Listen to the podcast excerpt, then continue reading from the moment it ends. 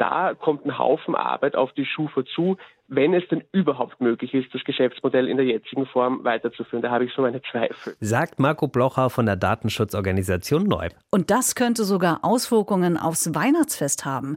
Warum Marco Blocher denkt, dass das Geschäftsmodell der Schufa wackelt und was das für uns Verbraucherinnen und Verbraucher bedeutet, das hören Sie heute hierbei. Deutschlandfunk Kultur Breitband mit Vera Linz und Tim Wiese. Hallo. Heute beschäftigen wir uns auch mit einer Software, die helfen soll, Verbrechen aufzuklären und das hier in Deutschland. Das klingt ja erstmal nach einem sehr großen Schritt in einem Land, in dem Behörden sich gerne nochmal Faxe schicken, wenn sie technisch sehr gut aufgestellt sind. Immerhin hat sich das Land Bayern die Software schon 13,4 Millionen Euro kosten lassen. Allerdings nutzen darf das Bayerische Landeskriminalamt sie noch nicht offiziell. Nach Recherchen des Bayerischen Rundfunks macht das LKA das aber angeblich trotzdem, zumindest im Testbetrieb. Es geht um eine Datenanalyse-Software des US-Unternehmens Palantir. Schon seit Jahren beschäftigen sich DatenschützerInnen, Politik und auch das Bundesverfassungsgericht mit dieser Software. Pia Behme erklärt, was diese Software leisten soll. Jede Polizeibehörde sammelt personenbezogene Daten. Diese Informationen landen nicht an einem Ort. Es gibt zahlreiche polizeiliche Datenbanken. In denen sind auch Daten von Menschen gespeichert, die keine Straftaten begangen haben, etwa Gefährderinnen, Opfer und Unbeteiligte. Manche der Datenbanken sind bundesweit angelegt, andere bei der Polizei des jeweiligen Bundeslandes. Und sie sind in der Regel zweckgebunden. Die Daten sind also entsprechend getrennt. Beispielsweise für Gefährder im Sport, für Gefährder, die eher so dem islamistischen Bereich zuzuordnen sind für Spuren, für Handschriften. Wir haben also eine ganz, ganz zersplitterte Landschaft von Datenbanksystemen, was teilweise auch durch das föderale System in Deutschland bedingt ist. Marc Zöller von der Ludwig-Maximilians-Universität München ist Experte für Strafrecht und Digitalisierung. Um Verbindungen zwischen den Datensätzen zu ziehen und so die großen Datenmengen für Verbrechensbekämpfung und Verhinderung zu nutzen, setzen die Landeskriminalämter in Hessen und Nordrhein-Westfalen eine Software der US-Firma Palantir Technologies. At Palantir, we deliver secure, innovative, and scalable software solutions at speed, accelerating decision making to detect, deter, and defeat threats. Palantir wurde von Milliardär und Trump-Unterstützer Peter Thiel mitgegründet. Einer der ersten Geldgeber und Kunden war die CIA. Inzwischen setzen vor allem Sicherheitsbehörden, Armeen und Banken auf Palantir. In Hessen verwendet die Polizei seit 2017 eine Version der Software Gotham unter dem Namen Hessen Data. In NRW ist sie seit 2022 im Einsatz. Diese Software soll eigentlich etwas tun, was verfassungsrechtlich nicht erwünscht ist, nämlich diese vielen Dateisysteme, die einzelnen Zwecken zugeordnet sind, übergreifend recherchierbar zu machen. Und so Querverbindungen aufzuzeigen. Beispielsweise im Terrorismusbereich, wenn man unterschiedliche Informationen zusammenführt, dass eben auffällt, dass in bestimmten Bereichen stark kommuniziert wird, dass bestimmte Bewegungs Daten hier eine Rolle spielen können. Und das sind sozusagen so Muster, die eben diese Software erkennt und dann am Schluss wirklich so eine Art Handlungsvorschlag macht und sagt, da müsst ihr vielleicht mal ein bisschen genauer hingucken. Laut dem hessischen Innenministerium habe die Software unter anderem dabei geholfen, einen Terroranschlag zu verhindern. Auch das NRW-Innenministerium spricht von Fahndungserfolgen. DatenschützerInnen kritisieren den Einsatz dagegen. Die Organisation Gesellschaft für Freiheitsrechte sieht darin einen Grundrechtseingriff und hatte 2022 eine Verfassungsbeschwerde eingereicht. Daraufhin schränkte das Bundesverfassungsgericht im Februar die Datenanalyse ein. Im Juni hatten Bund und mehrere Länder die bundesweite Einführung der Palantir-Software abgelehnt. Nur NRW und Bayern, die bereits Verträge mit Palantir haben, sprachen sich dafür aus. In Bayern fehlt allerdings noch die rechtliche Grundlage für den Einsatz. Pia Behme hat uns die Palantir-Software erklärt. In Zukunft soll diese Software der Polizei bei Ermittlungen helfen. Wir haben gerade gehört, dass das Bayerische Kriminalamt laut einer Recherche des Bayerischen Rundfunks die Software des US-Unternehmens Palantir testet. Diese Software soll bei der Aufklärung von Straftaten helfen. Datenschützerinnen und Datenschützer kritisieren das. Auch die Organisation Gesellschaft für Freiheitsrechte, die sich für die Grundrechte stark macht, hat Bedenken. Für die Organisation arbeitet auch die Juristin Simone Ruf. Mit ihr haben wir gesprochen und wollten wissen, was aus ihrer Sicht gegen den Einsatz Einsatz der Software spricht. Bei solchen Software-Analysemodellen handelt es sich um weit mehr als ein Tool, das nur öffentlich zugängliche Informationen zusammenführt. Der Schwerpunkt bei Vera liegt aber muss man schon so sagen, auf ähm, polizeilichen Datenbanken, die durch das System miteinander verknüpft werden können. Also es geht gar nicht so sehr um Daten, die öffentlich zugänglich sind, sondern eher um Daten, die eigentlich nur Polizeibehörden kennen. Also man könnte auf den ersten Blick meinen, dass der Einsatz solcher Software lediglich ein technisches Hilfsinstrument darstellt, aber in Wirklichkeit geht es darüber hinaus, was einzelne Polizeibeamtinnen leisten könnten, weil es werden riesige Datenmengen verarbeitet und zusammengeführt, die könnten einzelne oder auch mehrere Personen in der kurzen Zeit überhaupt nicht durchforsten, geschweige denn in dem Grad an Detailliertheit überhaupt analysieren. Aber auf der anderen Seite klingt das doch für mich jetzt erstmal positiv. Also wir haben ganz viele Daten, die Polizistinnen und Polizisten schaffen das nicht, diese Daten zu bewältigen. Es gibt verschiedene Datenbanken und irgendwas äh, sollte das mal ordnen und dafür ist diese Software da, wo ist da jetzt die Schwierigkeit? Ja, ist natürlich total nachvollziehbar, dass Polizeibehörden derartige Software einsetzen wollen, um die Arbeit effektiver zu machen. Aber es handelt sich hier durchaus um schwerwiegende Grundrechtseingriffe, und zwar in das Recht auf informationelle Selbstbestimmung. Also das Grundrecht, das gewährleistet, dass man über die eigenen personenbezogenen Daten selbst bestimmen darf. Und vielleicht kann ich auch gleich erläutern, warum es ein so schwerwiegender Eingriff ist. Es liegt daran, dass durch Analysesoftware ähm, ganz neue persönlichkeitsrelevante Informationen generiert werden können, weil die Software eben nicht nur Datenbestände zusammenführt, sondern eben die Daten auch analysiert. Das bedeutet, es werden Querverbindungen zwischen Personen geschaffen, zwischen Personen und Orten, zwischen Personen und Institutionen und so können auch Muster erkannt werden. Aber vielleicht können Sie kurz mal erklären, um was für Daten es sich eigentlich handelt. Also mal ganz konkret gemacht, welche Informationen werden da eigentlich gesammelt?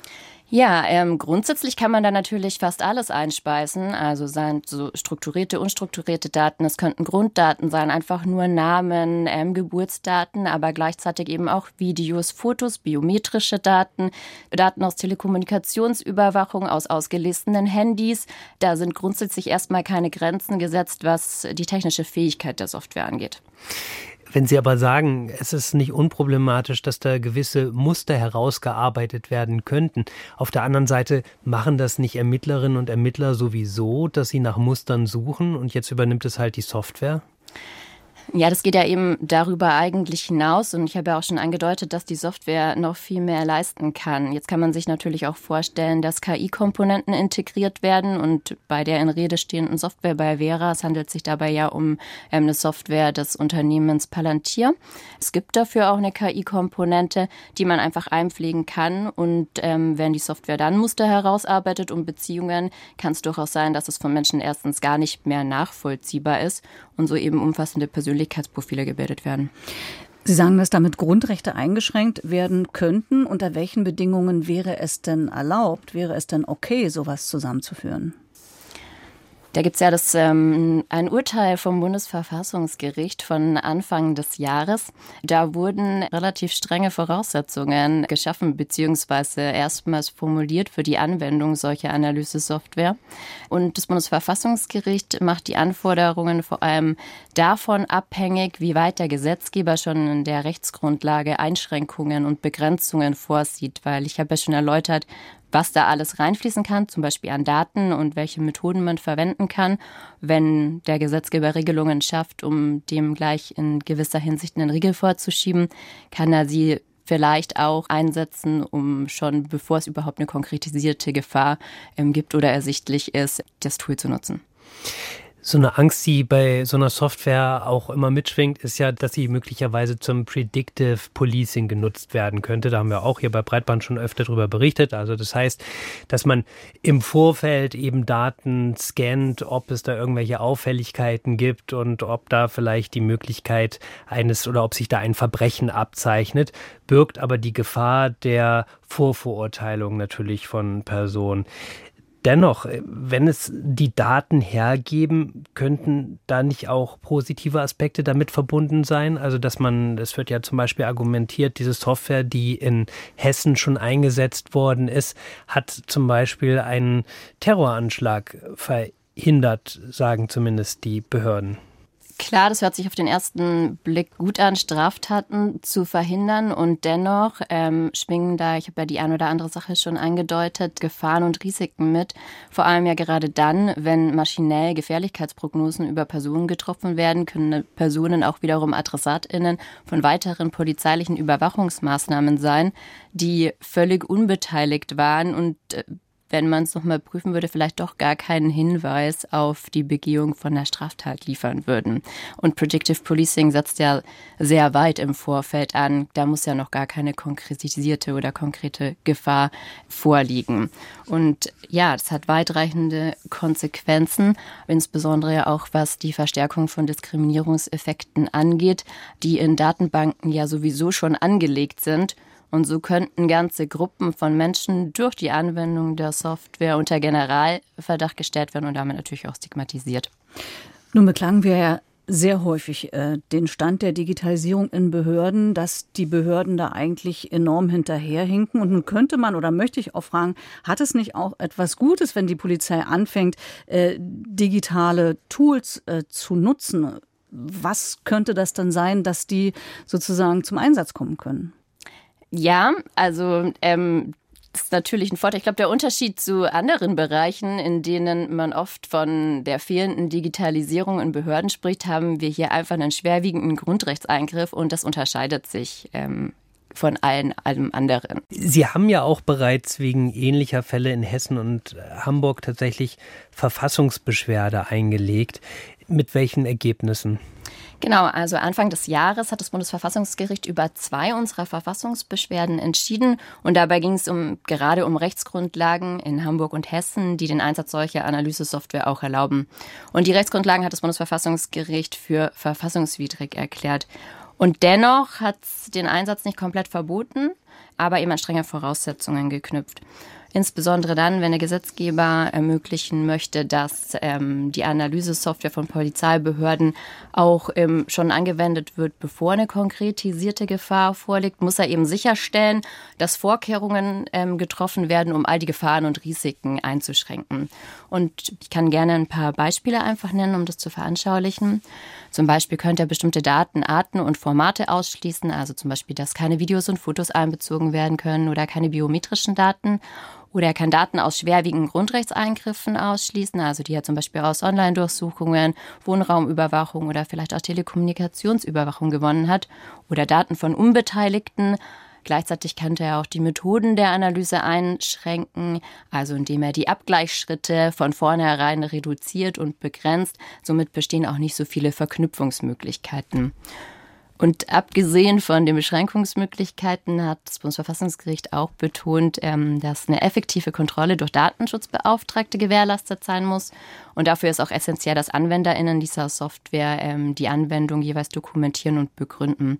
Hintergrund ist auch der, dass man es selbst ja meistens gar nicht mitbekommt, wenn die eigenen Daten, und es sind auch sehr viele Daten Unbeteiligter in den Datenbanken, verarbeitet werden. Und deswegen kann man da doch keinen Rechtsschutz erlangen. Und deswegen ist die Kontrolle umso wichtiger. Wenn die Nutzung dieser digitalen Tools so problematisch sein kann und man sich aber gleichzeitig ja erhofft davon, dass die Polizeiarbeit befördert wird, man es aber nicht nutzen kann, was wären denn aus Ihrer Sicht dann äh, adäquate Mittel, wie man vielleicht eine Polizeiarbeit, äh, eine Verbrechensbekämpfung sonst effektiver machen kann? Naja, also man kann die Software ja schon nutzen, aber eben unter gewissen Einschränkungen. Ähm, und der Einsatz muss immer verhältnismäßig sein. Das ist ähm, im juristischen Bereich eigentlich immer der Dreh- und Angelpunkt. Und ich bin mir sicher, dass das auch zur effektiveren Polizeiarbeit beitragen kann, aber eben eingeschränkt.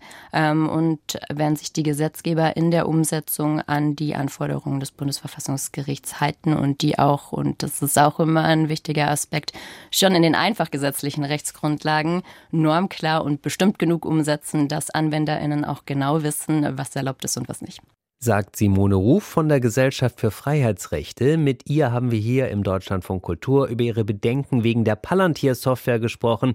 Diese Analysesoftware wird laut einer Recherche des Bayerischen Rundfunks gerade vom Bayerischen Kriminalamt getestet. Und jetzt haben wir eine kleine Empfehlung in eigener Sache für Sie. Es gibt einen neuen Podcast vom Deutschlandfunk, Dark Avenger im Rausch der Computerviren. Hier kommt so ein kleiner Ausschnitt. Auf dem Gesicht des jungen Mannes breitet sich ein Lächeln aus. Mit diesem Virus wird er endlich seine Fesseln sprengen. Raus aus dieser Schule, diesem Land, dieser Lethargie. Der Welt zeigen, dass er, ein Schüler aus dem kleinen Bulgarien, der beste und gefährlichste Programmierer der Welt ist. Er kopiert alles auf eine Diskette und wirft sie aus. Da liegt der Virus, unscheinbar in seinen Händen. Er schaut sich im Raum um. Es ist spät geworden. Wie viel Uhr weiß er nicht genau. Die anderen Schüler sind bereits dabei zu gehen. Hey, Milane, Rasamok, komm mal kurz. Ich habe hier eine neue gecrackte Version von Karateka. Läuft flüssiger als die, die wir bisher gespielt haben. Der Junge guckt ihn überrascht an, nimmt dann aber freudig die Diskette und geht zu den anderen. Damit ist es vollbracht. Patient 0 ist infiziert. Ein Ausschnitt aus dem neuen Deutschlandfunk-Podcast Dark Avenger im Rausch der Computerviren. Und wir haben mit einem der beiden Hosts gesprochen, mit Maximilian Brose. Und Dark Avenger, das war so ein Computervirenschreiber. Und deshalb wollten wir von Maximilian wissen, warum sich denn das Podcast-Team für ihn interessiert hat, was diesen Menschen so besonders macht. Naja, weil er tatsächlich Ende der 80er, Anfang der 90er wirklich die revolutionärsten Viren seiner Zeit geschrieben hat. Und die befallen Computer auf der ganzen Welt, zum Beispiel bei, in Banken, in Firmen, aber auch wohl im US-Pentagon. Und es ist ja alles noch eine Zeit vor dem World Wide Web. Das heißt, wie haben sich die Viren dann verbreitet? Naja, über Floppy-Disks zum Beispiel, so Disketten, aber auch über Mailbox-Systeme, also so Vorform unseres heutigen Internets. Und man hat es ja auch schon gehört, ein bisschen und über den Dark Avenger, da weiß man eigentlich nur, dass er seine Viren damals in Bulgarien geschrieben hat, was die Geschichte auch total spannend macht, weil das war ja noch hinter dem eisernen Vorhang damals. Ansonsten ist bis heute vollkommen unklar, wer dieser Dark Avenger eigentlich ist. Also der Typ ist ein Phantom. Wie seid ihr dem dann auf die Spur gekommen oder seid ihr dem auf die Spur gekommen? Ja, wir haben dazu ein Jahr recherchiert. Wir haben uns ganz, ganz tief in digitale Archive aus dieser Vorzeit des Internets gegraben und haben natürlich auch Leute aufgespürt, die damals nah an diesem Phantom dran waren. Also sowohl Freunde als auch Feinde. Und wir sind natürlich auch nach Sofia gereist in Bulgarien und haben dort selbst nach dem Dark Avenger gesucht. Aber das ist nur ein Teil der Geschichte, die wir im Podcast erzählen, denn um den Dark Avenger, da gibt es unglaublich viele Mythen, die wir in diesem Podcast wieder auferleben lassen. Wir haben ja gerade schon ein bisschen reingehört. Also war es vielleicht ein genialer Programmierer, der diese Viren damals an seiner Schule geschrieben hat, in seinem Gymnasium? Oder hat das Ganze vielleicht was mit Geheimdiensten zu tun? Oder war es vielleicht jemand aus der Antivirenbranche, ein Antivirenforscher, der damals ein doppeltes Spiel gespielt hat. Das sind alles so Mythen, die findet man in Zeitungsartikeln, in Foreneinträgen rund um den Dark Avenger. Und wir schauen jetzt im Podcast, wie viel Wahrheit eigentlich dahinter steckt. Und da schwingt natürlich immer so eine Frage mit, nämlich, war der Dark Avenger einer von den Guten oder doch von den Bösen? Und wo genau können wir das jetzt rausfinden? Die ersten vier Folgen, die gibt es in der DLF Audiothek App und überall da, wo es Podcasts gibt. Und nächsten Freitag kommen dann die letzten beiden Folgen raus. Dark Avenger im Rausch der Computerviren, ein neuer Podcast aus dem Haus Deutschlandradio, den wir Ihnen empfehlen. Jetzt in der Adventszeit soll es ja durchaus mal vorkommen, dass äh, man beim Einkaufen so ein bisschen zuschlägt. Und äh, für manche werden es dann auch mal größere Ausgaben, zum Beispiel für einen Computer oder für eine Waschmaschine. Und da nutzen wiederum dann einige die Möglichkeit, auf Raten zu zahlen. Und hier kommt dann die Schufa ins Spiel. Die Schufa ist Deutschlands größte Auskunftei. Sie gehört den Genossenschaftsbanken, den Sparkassen und anderen Finanzunternehmen und hat Zugriff auf Daten von rund 68 Millionen Menschen. Und auf Grundlage dieser Daten bewertet die Schufa mit Hilfe automatisierter Verfahren für jeden Einzelnen, ob er kreditwürdig ist. Das Interessante, diese Entscheidung, die fällt ja meistens innerhalb weniger Minuten am Ladentisch. Doch das könnte sich jetzt ändern, denn in gleich zwei Fällen hat der Europäische Gerichtshof geurteilt, so wie es derzeit läuft, kann es nicht weitergehen. Die Kreditwürdigkeit allein auf der Grundlage automatisch gesammelter Daten zu erstellen, ist nämlich nicht rechtens. Wir haben darüber mit Marco Blocher gesprochen. Er ist Jurist bei der Datenschutz-NGO Neub, die in Wien sitzt. Und wir haben ihn als erstes gefragt, was diese Urteile für die Schufa und für die Konsumentinnen nun genau bedeuten. Also für die Schufa sind diese Urteile ein, ein schwerer Schlag oder besser gesagt sind es schwere Schläge, weil das derzeitige Geschäftsmodell, wie es die Schufa verfolgt, in der Form nicht mehr funktionieren wird in den meisten Fällen. Für Sie als Konsument werden sich die Prozesse auch ändern müssen. Bis jetzt ist es ja oft so, wenn man irgendwo eine Leistung beantragt, bei der der Unternehmer einem gegenüber in Vorleistung tritt, gibt es ein Scoring. Da wird geprüft eben zum Beispiel über die Schufa, ob man denn ein, ein äh, zuverlässiger Vertragspartner sei. Da gibt es dann diesen Bonitätsscore und der sagt dann möglicherweise ja, Sie sind ein zuverlässiger Vertragspartner, dann geht es weiter im Vertragsabschlussprozess und Sie bekommen vielleicht den Stromliefervertrag. Oder eben aber es kann auch sein, dass es dann automatisch heißt, nein, Ihr Schufa-Score ist zu niedrig, bei Ihnen ist der Prozess jetzt zu Ende, Sie bekommen hier bei mir jetzt keinen Stromliefervertrag.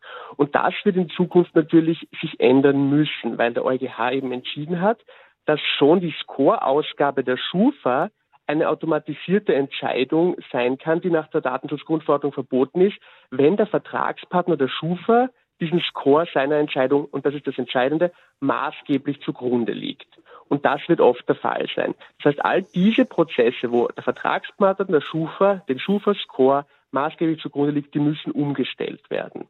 Und da kommt ein Haufen Arbeit auf die Schufa zu, wenn es denn überhaupt möglich ist, das Geschäftsmodell in der jetzigen Form weiterzuführen. Da habe ich so meine Zweifel. Das heißt also, eigentlich müssten die sich was ganz Neues ausdenken, um die Kreditwürdigkeit eines Menschen zu überprüfen. Genau. Die Schufa hat natürlich jetzt versucht, das Urteil ein bisschen zu reframen und das ein bisschen für sich besser darzustellen. Es wird wahnsinnig schwierig, weil Kunden kaufen ja diese Schufa-Scores gerade, um nicht selber dieses Risikomanagement in-house vornehmen zu müssen. Sie kaufen da eine Information von der Schufa, um dann eine Entscheidung treffen zu können, möchte ich mit diesem Konsumenten weitermachen, ja, nein. Und wenn jetzt die Schufa von ihren Kunden beispielsweise einholt, dass diese Kunden sagen, na ja, ich verwende diesen Score ja gar nicht maßgeblich. Ich ziehe noch viele andere Faktoren in meine Entscheidung ein. Dann sagt die Schufa ja auch gleichzeitig, dass ihr eigenes Produkt eigentlich nicht wirklich wertvoll ist für den Kunden. Aber so oder so stellt sich dennoch ja nun die Frage, nach welchen Kriterien solide, seriös entschieden werden kann, ob jetzt jemand einen Kredit bekommt oder nicht. Genau, es kann ja auch nach wie vor entschieden werden. Das sagt ja auch niemand. Das Problem ist nur, dass es in dieser jetzigen Form so vollautomatisiert wohl nicht mehr funktionieren wird. Es kann aber schon erlaubt sein in bestimmten Ausnahmefällen. Das kann entweder sein, wenn die betroffene Person ausdrücklich einwilligt. Das wird ein bisschen schwierig für die Schufa oder für deren Kunden, je nachdem auf welcher Ebene man sich die Einwilligung einholt, weil eine Einwilligung nach der Datenschutzgrundverordnung freiwillig sein muss. Das heißt, wenn die Alternative ist, du bekommst das Produkt nicht, dann ist diese Einwilligung nicht freiwillig, dann ist sie auch wieder nicht wirksam. Das andere ist, wenn dieser, diese Entscheidung, die da vollautomatisiert getroffen wird, zur Vertragserfüllung notwendig ist. Auch da wird es oft schwierig, das zu argumentieren, weil es geht ja nicht darum, ob, dieser, ob dieser, diese automatisierte Entscheidung nützlich ist für den Kunden, sondern ob es wirklich notwendig ist und der Vertrag könnte sonst nicht zustande kommen. Das wird in den wenigsten Fällen funktionieren. Es ist ja nicht nur so, dass diese Automatisierung kritisiert worden ist, sondern die Schufa wurde ja auch immer kritisiert, dass sie wahnsinnig intransparent sei in dem, was sie tut und vor allen Dingen, was für Daten die da eigentlich auswertet und erhebt. Haben Sie die Hoffnung, dass mit diesem Urteil jetzt vielleicht und auch möglicherweise mit der Neuaufstellung in Sachen Transparenz sich was verändern wird? Wird sich wohl müssen. Also das ist die logische Konsequenz davon, wenn jetzt die Schufa wirklich selbst diese automatisierten Entscheidungen trifft, dann sind sie nach der Datenschutzgrundverordnung verpflichtet, das der betroffenen Person entsprechend gegenüber zu erklären. Also sie müssen die Logik und Tragweite der Entscheidung darlegen. Was das im Detail bedeutet, da kann man dann wieder diskutieren. Die Schufa sagt natürlich immer sehr schnell, und damit ist die Schufa nicht allein, das machen alle Wirtschaftsauskunfteien, die sagen halt immer dann sehr schnell, nein, nein, ich kann das nur oberflächlich erklären, weil alles, alles genauere würde ja einen Eingriff in mein Geschäftsgeheimnis darstellen. Aber ja, das Urteil wird natürlich auch die Schufa dazu zwingen, weiter transparenter als bis jetzt zu agieren. Und natürlich nicht nur die Transparenz ist es, sondern es muss, wenn eine solche Entscheidung getroffen wird, also auch wenn einer der Ausnahmetatbestände erfüllt ist und es trotz Verbots in diesem Fall doch passieren darf, muss die Schufa ermöglichen, dass betroffene Personen ein menschliches Eingreifen erbitten und auch ihren eigenen Standpunkt darlegen können. Das heißt, wenn betroffene Personen jetzt aufgrund eines Schufa-Scores abgelehnt werden, können sie nicht nur Transparenz verlangen, sondern sie können auch sagen, liebe Schufa, ich denke, du liegst da falsch, meine Bonität ist in Wahrheit gar nicht so schlecht und dann Umstände darlegen, die nach Ansicht der Person dafür, dafür sprechen, dass die Bonität besser ist. Ob er dann zu einem anderen Ergebnis gelangt oder nicht, ist eine andere Frage, aber es muss jedenfalls ein Mensch überprüfen. Und darauf ist die Schufa meines Wissens oder sind Wirtschaftsauskunften generell nicht wirklich vorbereitet. Also ich versuche es mal äh, für mich zusammenzufassen. Wenn ich jetzt nächste Woche in den Laden gehe, kaufe mir einen Computer, brauche dafür einen Kredit, kann ich unter Umständen also nicht damit rechnen, dass ich den bis zu Weihnachten noch äh, nach Hause tragen kann, weil es jetzt alles komplexer wird? Ich weiß nicht, wie schnell die Schufa darauf reagieren wird, wie schnell die Schufa-Kunden darauf reagieren werden. Es geht ja auch, das muss man auch aufpassen, ähm, es geht um vollautomatisierte Entscheidungen. Es wird, es gibt natürlich auch Vertragsabschlüsse, wo sowieso ein Mensch immer dahinter ist und dann ist das möglicherweise gar nicht das Problem. Aber ja, in vielen Fällen, jetzt auch im, im Weihnachtsgeschäft, könnte sein, dass sich Entscheidungsprozesse ähm, verzögern, weil einfach dieses Geschäftsmodell der Schufa in der Form nicht funktioniert, weil halt das alles äh, mit einfachen Worten, die Maschine darf alleine nicht entscheiden. Und das wird jetzt wahnsinnig schwierig und ich, ich sehe nicht ganz, wie die Schufa jetzt mit der Situation da jetzt schnell eine Lösung finden wird. Also das ist eine ist ein wirklich ein großes mhm. Problem für die ganze Auskunfteinbranche. Sagt der Datenschutzjurist Marco Blocher von der Datenschutzorganisation Neub. Vielen Dank für das Gespräch. Könnte also schwierig werden mhm. mit dem Einkauf zu Weihnachten. Die sozialen Netzwerke sind voll davon. Sogenannte Reaction-Videos werden immer beliebter, sowohl für die Machenden als auch für die Zuschauer. Dabei gucken sich Influencer oder solche, die es mal werden möchten, Folgen von beliebten Trash-TV-Formaten wie Bachelor in Paradise oder Are You the One an und kommentieren diese. Und wem das noch nicht genug ist, der kann sich auch jede Menge Podcasts anhören, die etwas ganz Ähnliches versuchen. Und in diese Riege reiht sich nun ein neuer Podcast ein. Trashologie heißt der und der ist mit einem sehr ungewöhnlichen Claim gestartet.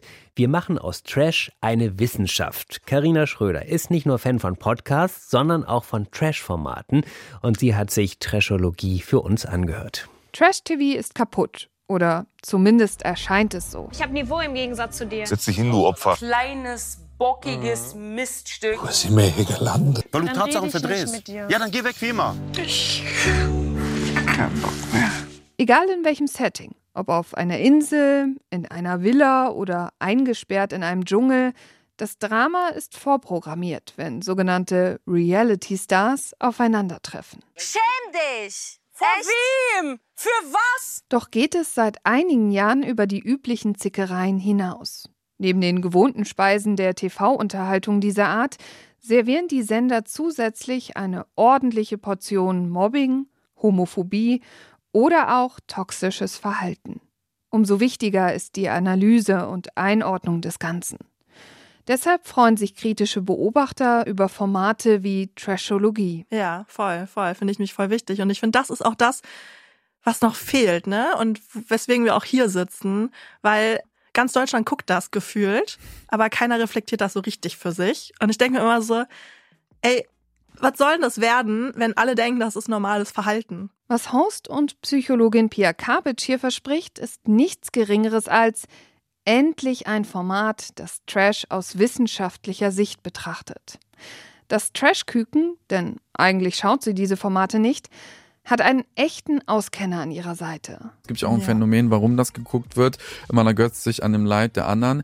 Ich muss aber sagen, ich habe für mich entdeckt, dass ich auch ganz viel daraus für mich ziehen kann und auch meine mhm. Community auf YouTube äh, sieht das so. Und jetzt wollen wir das hier nochmal auf ein neues Level bringen. Voll. Jetzt kommt nochmal der psychologische Input hier. Ja. Zaniel Jakimowski kommentiert normalerweise in den sozialen Netzwerken und auf YouTube.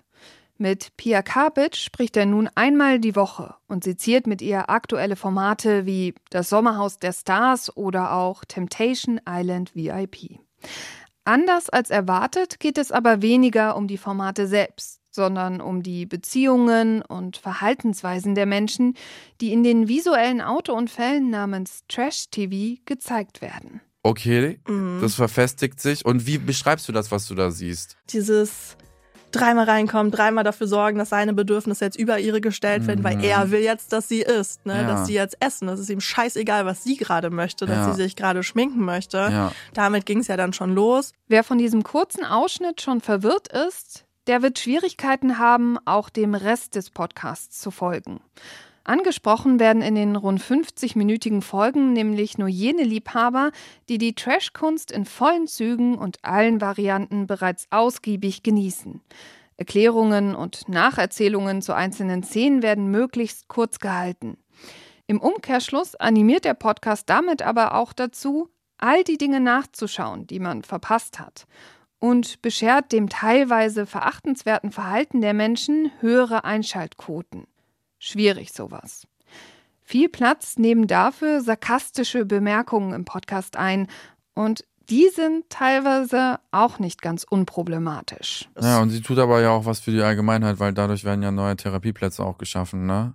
Desto mehr Leute das sehen, desto mehr sind auch verstört. Das Wichtigste bei Trashologie ist aber, die Kandidaten aus den Formaten werden unfreiwillig zu Studienobjekten degradiert. Und für mich ging das in einigen Situationen und einigen Verhaltensweisen auf jeden Fall Richtung Narzissmus. Neben Narzissmus fallen Begriffe wie Vermeider, ängstliche Beziehungstypen oder auch Realitätsflucht. Ich muss da richtig vorsichtig sein, weil man darf natürlich niemanden fremddiagnostizieren. Trotzdem passiert genau das. Über Beziehungen wird geurteilt, Ferndiagnosen werden ausgestellt, basierend auf dem, was im TV gezeigt wird. Zwar betonen die Hosts, dass sie die Geschichte der Menschen dort nicht kennen, von der Beurteilung der Verhaltensweise hält es sie aber nicht ab. Zudem lassen die Hosts außer Acht, wie manipulativ solche Formate auch gestaltet sind und welchen Anteil die Sender und Produktionsfirmen daran haben, dass so ein Verhalten entsteht und gezeigt wird. Ein echtes Versäumnis. Dennoch können Zuhörende einiges über Beziehungsprobleme im Allgemeinen lernen. Was macht denn eigentlich den ängstlich klammernden Bindungstypen, Beziehungstypen aus? Ja, da gibt es so ein paar Merkmale, die habe ich auch mal mitgebracht. Ne, aber er zum Beispiel, er sucht ja immer wieder die Nähe zu ihr. Mhm. Und sie weist halt immer wieder ab. Mhm. Und das ist so ein typisches Nähe-Distanz-Ding, was von ihr halt ganz doll bestimmt wird. Und so ein typisches Merkmal von einem Ängstlichen, dass er halt viel Nähe braucht. So, und auch viel Commitment irgendwie, Verbindlichkeit. Und die Psychologin gibt auch Tipps für Menschen, die sich in schwierigen Beziehungen befinden.